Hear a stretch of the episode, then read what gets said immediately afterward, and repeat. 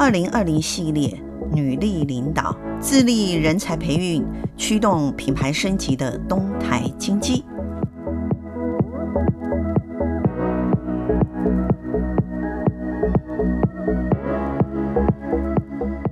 东台金鸡成立于一九六九年，是东台集团下规模最大的企业。东台金鸡拥有丰富的产品线，主要生产包含加工中心机、车床等多元产品线的产品。当然，它也持续努力提供客户加工解决方案的服务哦。东台每年除了持续投入研发，其实它对于组织里头的人才培育也一向不手软的，并且将人才视为企业改变的火车头哦。我们今天二十一世纪执行长播音室，我们非常开心，我们邀请到东台金鸡的发言人，当然也是特助颜露小姐来到我们现场。其实呢，我在看到照片的时候，跟我刚才在录音间看到她的时候，我就觉得其实她应该要做美的事业才对。好，那当然。机械工具机难道不美吗？等一下，我们从他的访谈当中，我们来聊一聊，究竟机械业的美丽在哪里，或者是说机械业的专业的美学在哪里？哈，我们今天请严特助先帮我们说一下，你上我们线上第一个心情是什么？看到这个 线上录音间的时候，你的心情是什么？有一点紧张呢。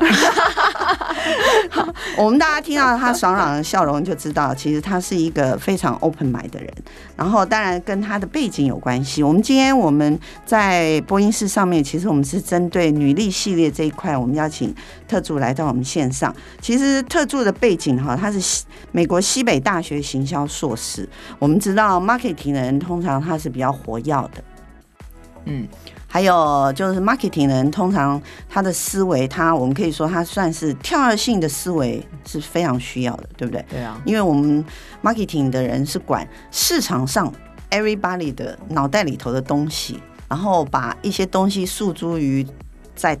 消费者脑袋里头，然后勾起他购买的欲望。结果，那你回到呃东台金鸡的事业里里面的时候，你觉得你面对到最大的挑战是什么？因为你的所学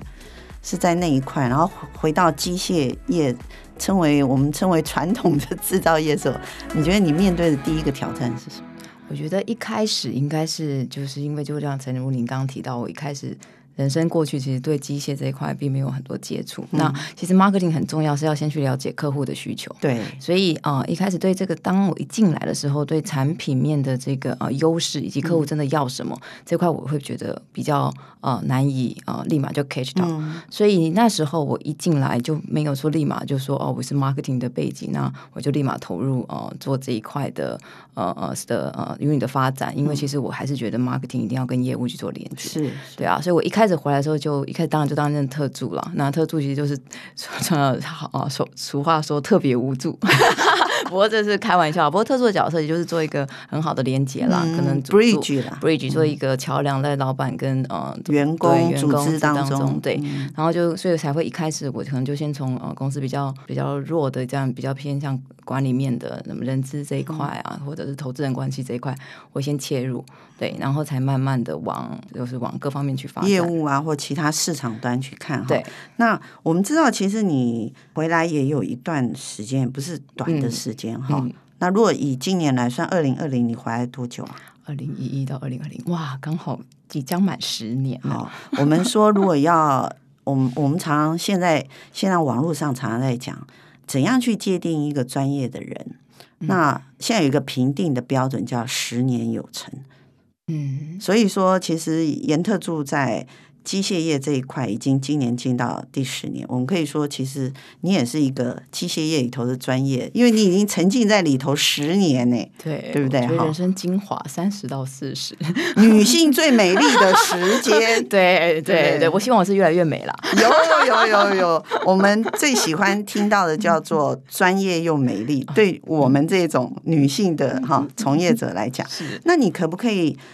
分享一下，就是说？当然，因为呃，现在董事长严瑞雄是您的长辈嘛，哈、嗯。嗯，那您您是用怎样的想法回到东台来？嗯，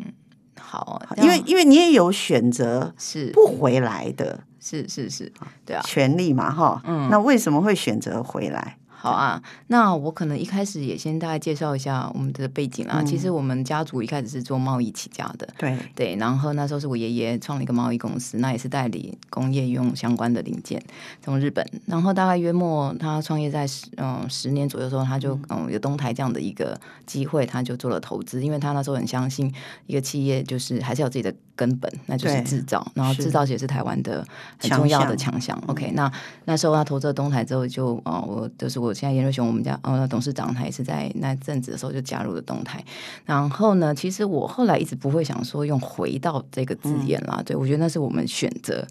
加入这一个呃企业，因为其实家族当然就还是有不同的公司。那我那时候会选择东台，因为我觉得它是一个产销人发财。都有的一个事业体，很完整，很完整。那其实我本来哦，我最后算是念行销，不过我前面也念过，呃，就是从财务出来，然后我再往前一点，只是念偏向啊附件相关的。所以其实就，所以之前其实对理工这块东西其实没有那么陌生，对，因为毕竟高中的时候的一些背景还是有这些东西。那所以就刚好在二零一一那年的时候，呃，我们本来在日本念书，那不过也刚好遇到大地震，哦，那时候三一一大地震，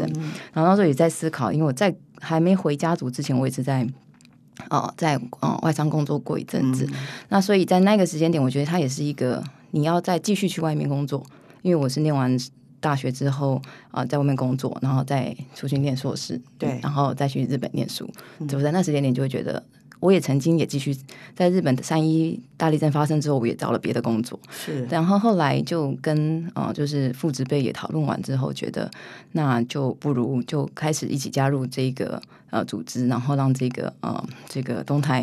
因为东台其实好，其实我们家族也会好。是它是一个，我觉得大家是一个共生共荣的概念，对，对啊。那就因为这样，然后我就先加入了东台。然后这十多年，哇，十年了，真的，这十年其实我也很感谢，其实是我老板也是我叔叔啦。我觉得他给我很大的空间，基本上我只要跟他定义好我想做什么，然后他觉得方向是对的，他其实就是让我去去支持去做。那我觉得男生跟女生就是很多。呃，是如果都是男跟男生跟男生的一二代啊，会有时候会一些比较比较刚强的这种呃碰撞，但因为我觉得我们可能是刚好互补吧，就一男一女，然后一个是技术，一个比较偏向。比较管理或者是行销的，嗯、我们反而沟通上就会比较好去搭配了。嗯、那这几年这十年来，可能东台，我想我自己说不好意思，不过我觉得可能在一些形象面或者知名度面这边有一些一些小小的成绩啦。但我一直还是觉得我们还有很多事情可以做，因为东台今年五十一年，嗯、对啊，五十一年的一家公司，我觉得能走到现在，一定是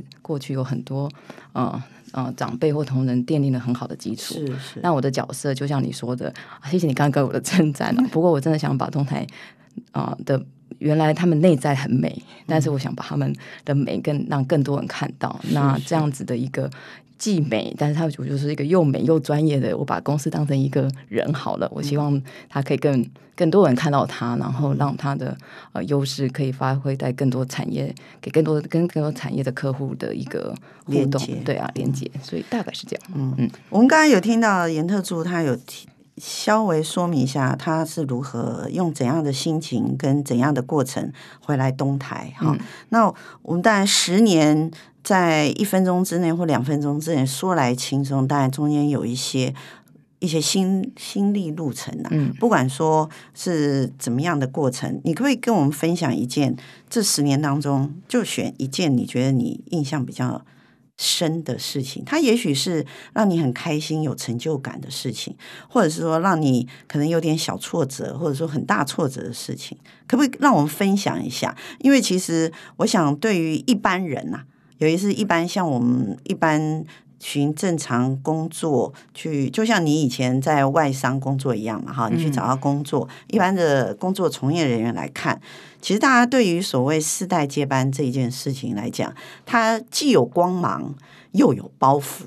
然后呢，其实外部人看它其实是有一些超高标准的眼光会看的啦。你做得好。嗯，大部分人会觉得这是应该，因为掌控的资源也比较多，嗯啊。那如果你做的不好，那有些人就会觉得说，哎，可能是不是你在某一块还需要更努力，或什么？就人的一般人的想法可能是这样。那我们也想要把透过这样的平台，把你这十年来，你你觉得让你难忘，到现在觉得他他可能改变了你，他有改变你的一件事情，嗯，有吗？有，但我觉得它可能不是一件事而已，而是一个。观念的转变，这样子的分享可以吗？可以啊，对，非常好。因为对，其实就是一件事情，它影响到一个观念的改变，然后影响到你的做法，嗯，然后改变了后面你所有的所有可能思考的方向啊，这个这个才重要啊。嗯，好啊，那我就大概分享一下，因为就像刚呃，就像你提到了，就我们一开始可能很多人觉得我们有一些资源，嗯，所以我们当时我一开始的时候，可能在做一些事情的时候，你就会认为啊，呃，可能哎自己。讲一出个嘴，或者是啊、嗯嗯，我觉得我把东西规划好，事情就会自然去动了。嗯、但我后来在过去，因为我其实从一开始人资，然后后来转投资，然后再去做购病的专案，然后到现在还是推一些行销的东西。我后来发现，就是不管你的位置、你的身份是什么，你真的想要让一件事情成功、有结果，或者是创造那个价值出来，就真的是要百分之百投入了。但这个投入的意思就是，我们不是只是。在旁边就说你们该做什么，而是要自直下指导。对，我觉得认为我认为这样子，不管你有没有这个呃传承的这种这样的身份在，或者是一个中高阶主管，他真的你就是要带着团队一起走。因为我后来其实有发现有一些案子，我真有投入，跟我有没有呃全全部跟他一起共事，那个结果其实差异很大。是，而我觉得。一起去做过之后，这个团队才会才会出来，对啊，才会跟着你一起，嗯，一起呃，在后面创造更多价值，然后我们可以打更多胜仗，然后整个公司是在往前的，嗯，对啊，因为我认为我们之后还是，我认为东台现在人才济济啦，那重点是要担任一个好的领导人，把工作或者把这些呃大家优势先区分出来，然后适才适所，那这是我觉得我后面更需要去、嗯、去锻炼自己的能力。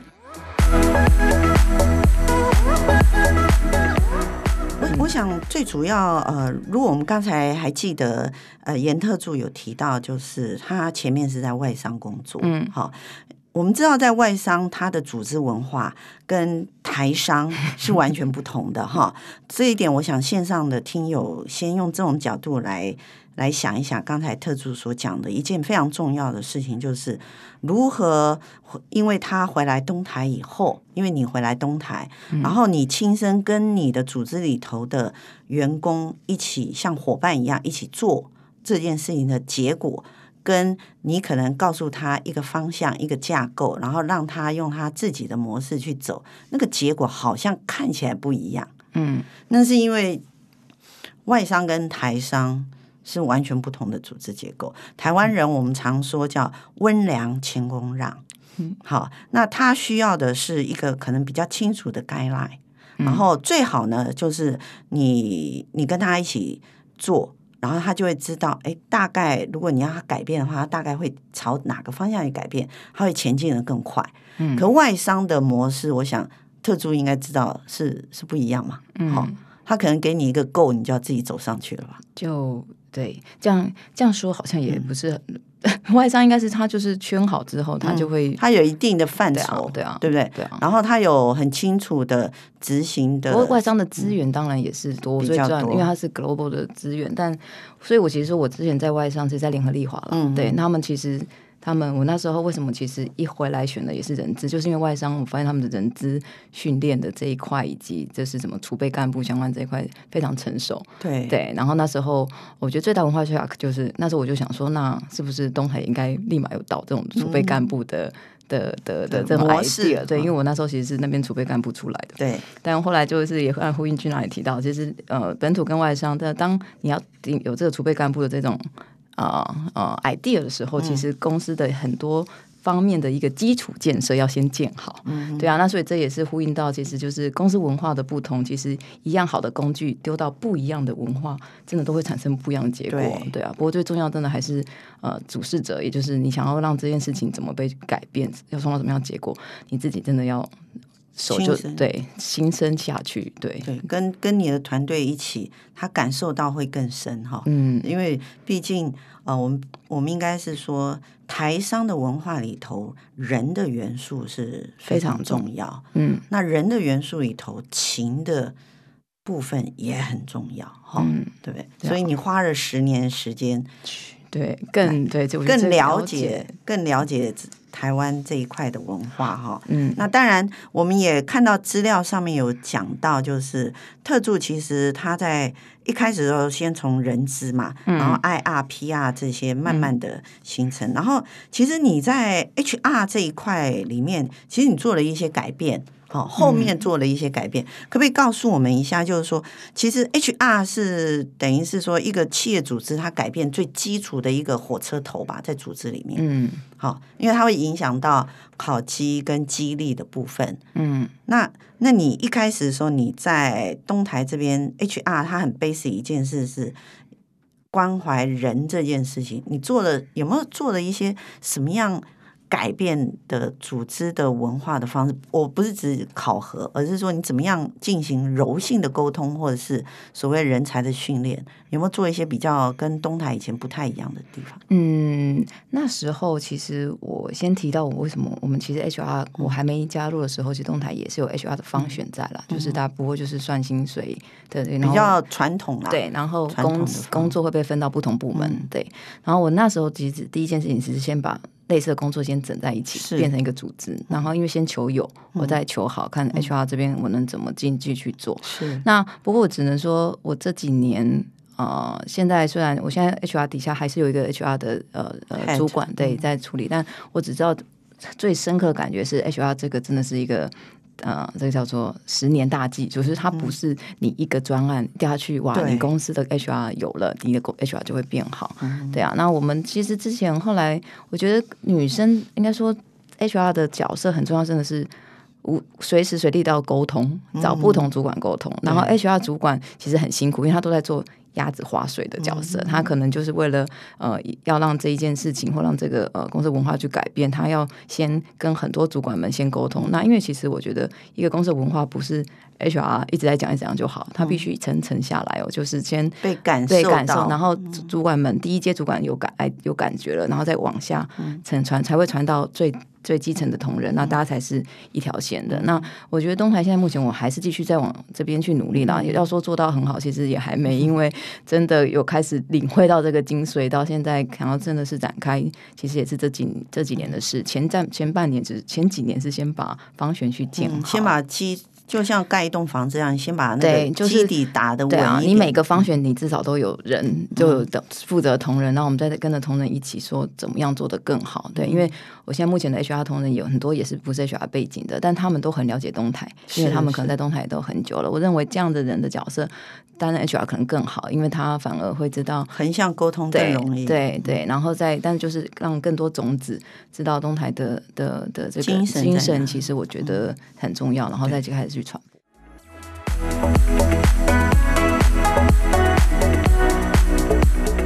刚才特助很客气哦，他说 HR 还有很多要做的事。可是我我看到资料上面，其实你二零一九年你的员员工平均年龄，嗯。一般的员工平均年龄已经降低了，对啊，哈，已经到达比以前来讲降低，然后这就表示说，你们 HR 第一个成功的绩效就会在于所谓的百年企业的年轻化的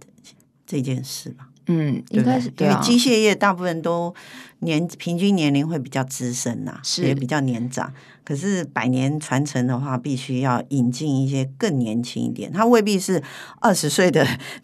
这么年轻的人，可是他至少也要是三十岁哈，或者是三十几岁年轻，他还有十年、二十年的工作的时间的人引到东台来嘛，哈，嗯，所以我看到资料是你们平均是三十七岁。对啊，好，这个就已经是改变了过去了。不过我觉得，因为工具机其实它很也是一个很呃专业。专业，而且靠比如那种师傅那种技术。技术很重要，所以它其实我我们那时候会看方选了，有些方选我希望他其实资深一点好，那有些方选因为他需要的是 innovation 或者是比较开创的，对，所以这个平均值我认为它是一个参考，参考对啊。那因为我们公司现在人数七百多个嘛，所以一定每年都有新进的。那我其实，在过去几年也有用一些产学合作。所以那时候就会比较稳定的进一些哦，就是刚毕业的，对，然后又刚好又正值有些人也到退休的，所以他就刚好一一些退，然后一些进，所以就会渐渐的把这个呃呃这个数字这往往下。不过我觉得这几年我们的主管倒是有比较年轻，对，快速升迁的这个出来了，因为过去在东台你可能要。二十年或十年。因为记，因为呃，听友大家要有一个很重要的 issue，就是机械业里头它的专业知识是很重要的。嗯，好，因为他是帮客户做很多精密的。加工加工，嗯，所以专业的技术它还是需要时间在在公司里头养成呐。所以不是说今天你是个二十二岁大学刚毕业或是专科刚毕业，你就可以进来变成一个专业的人。他其实要在职的训练。公司自己就要投注非常多在职训练的资源，哈。对啊，刚才听到说你们的主管已经往年轻化来讲，嗯、这就不容易，因为台湾目前是少子化嘛。嗯、我们已经看到 二零五零年，听说 已经没有年轻人可以工作，交叉已经到了。对对对，所以以东台来讲，还可以把自己这个。等于是主管级的年龄层往下降，就真的不容易，因为现在大家生的少啊。嗯，一一听到制造业，是工具机响，一想都是呕气味，嗯，就会觉得啊、哦，好苦，好苦，我都已经苦过，绝对不让小孩苦哈。嗯、就是这一点是这样。不过我们可以看到东台里面，我们看到资料里头，我们现在可不可以先请特助讲一下？就是你们东台刚刚讲到人才培训，嗯，培育这件事有一个东台研发学院。嗯，我们先跳到这里来讲，东台研发这个学院，当然应该是有一些产学，可是你们有一个很重要的精神，就刚刚我们讲，因为机械它是一个专业的知识，嗯，跟技术，所以就算你是机械业毕业，你进到公司来，还是要在职训练一段比较长的时间，嗯，所以你们东台有一个很重要的培训的定位，就是呃，匠人传承。徒弟的这一个定位，嗯，可不可以请请特助分享一下？因为这一块比较少制造业在特别在做这件事。懂。好，那先回到其实工具机，其实就分成，我可能等下来分享这主题会分两块，嗯、一块是就是研发相关的，嗯、那这就跟研发学院有关。那制造这一边，那就是匠人了。嗯，那其实我们研发学院它其实也是一个，只是把它。做比较漂亮的名字，我觉得很多公司一定都有在做，就是有一些呃很资深的主管，研发的主管，嗯、他可能已经也快到了一个呃，对届龄，但是他有很多这在公司二三十年的职场的职场，那在最后几年，他其实也就把他，他可能会想转成一个比较做分享或者是传承的角色的这样的一些呃主管们，那很多年，所以他有一份很多功夫嘛，那一那很多年每年我都有新的这种研发的人进来，嗯、那所以我们其实就是开一些课。然后这讲师不会是一定都从外面进来，而是反而由这位内部老师，所以他其实就是比较偏内内训的概念，对。但是他这样子的一个呃机制，反而是让这个教育训练变得比较务实、务实，而且是到位，对。因为其实我觉得就是人资这样办过来，我觉得是教育训练它的。呃，效果有没有发挥？其实也是在人之中，老板们看的很大的一点。对，啊对，啊、对，那所以我后来这几年就是这样 try and error 下来，我真的觉得用自己的呃主管们的这样当老师，他会是一个很比较有效，而且是真的很到位的方法。嗯、然后因为变成讲到叫学院，因为其实东台在十年前呃十几年前就开始有一些诟病的的策略，所以我们其实像这个学用，还是会分享给我们集团底下不同的公司，嗯、因为工具机是这样的，其实基础的。Know how 专业是可通用的，嗯、然后就大家可以一起 share 这个资源，然后大家再带回自己的公司，再各自发展自己的产品。所以研发这一块，我就后来我们有这样的一个比较中长程的计划。对，对，因为它其实也不是说哦，今天上完课，明天这同仁会立马就变成很对很很厉害。对，但因为这真的是很多东西都是细水长流这样子去培养的。对，所以研发是这边这样子。那匠人这一块，其实是因为其实我们公司的那个啊，就是在组装这边线上对线上。线上实物工作对，对这些真的在做组装的，其实组装它真的也是很多有很多 know how 窍门，真的很夸张。连那个螺丝你转两三转一圈跟转两圈甚至转三圈，可能对机台的这个品质是对也是有影响的。对，但我也想顺道也分享一样，但是因为这种匠人的文化，其实最也刚好呼应接下来这种智慧制造相关的。嗯、其实如何再把这些专业专业的东西呃，然后变成有效的，在数据化之后可以变成一个比较有系统性的 data，, data、嗯、这种其实也是这这这几年动态也想也在陆续在进行，所以我们也后来也有像藏经阁这种把专业知识变 SOP 后之后系统化、电子化，然后让后面的呃新进员工其实用比较科学的数量主要数位的对数位的方式去进行，这样子也不能因为就像您提到的是少子化，那这些这些很精髓的这些呃功夫跟经验，让它如何被有效的保存长长久久，它毕竟还是要往电子数位化这边走，所以这也是东台接下来的就是我们发展对啊，外部有只有智慧知道这些呃重要的题目要做，那内部营运面的方向也要往这边去走。